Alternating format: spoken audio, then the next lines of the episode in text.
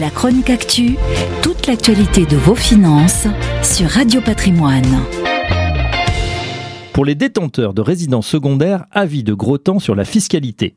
Les maires récemment élus, que ce soit à Lyon ou à Bordeaux, ont décidé de combler le manque à gagner de la disparition progressive de la taxe d'habitation des résidences principales en alourdissant celle des résidences secondaires.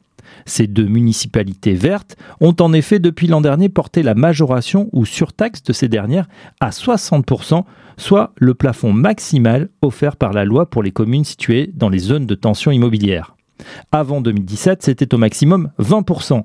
C'est dire l'importance des enjeux convaincre les propriétaires de remettre leurs biens sur le marché face à une pénurie de logements, à la montée des prix et à la décision de freiner, sinon d'interdire, toute nouvelle construction. En tout, ce sont plus de 1130 communes qui pourraient recourir au même dispositif sur le territoire. Certains ont déjà franchi le pas de Paris à Nice en passant par le Pays Basque. À Bordeaux, le nombre de résidences secondaires est estimé à 12 000, soit 3% des logements de la métropole, un doublement après une décennie dorée pour l'ex-belle endormie de la Nouvelle-Aquitaine.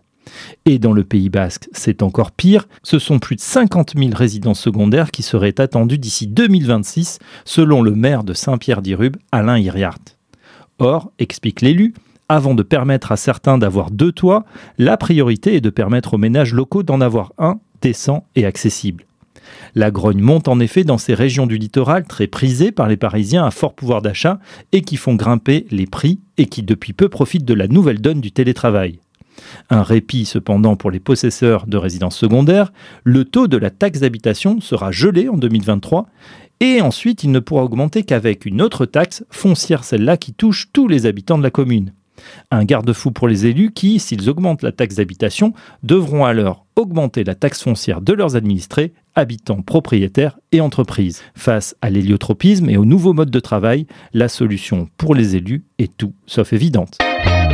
La chronique actu, toute l'actualité de vos finances sur Radio Patrimoine.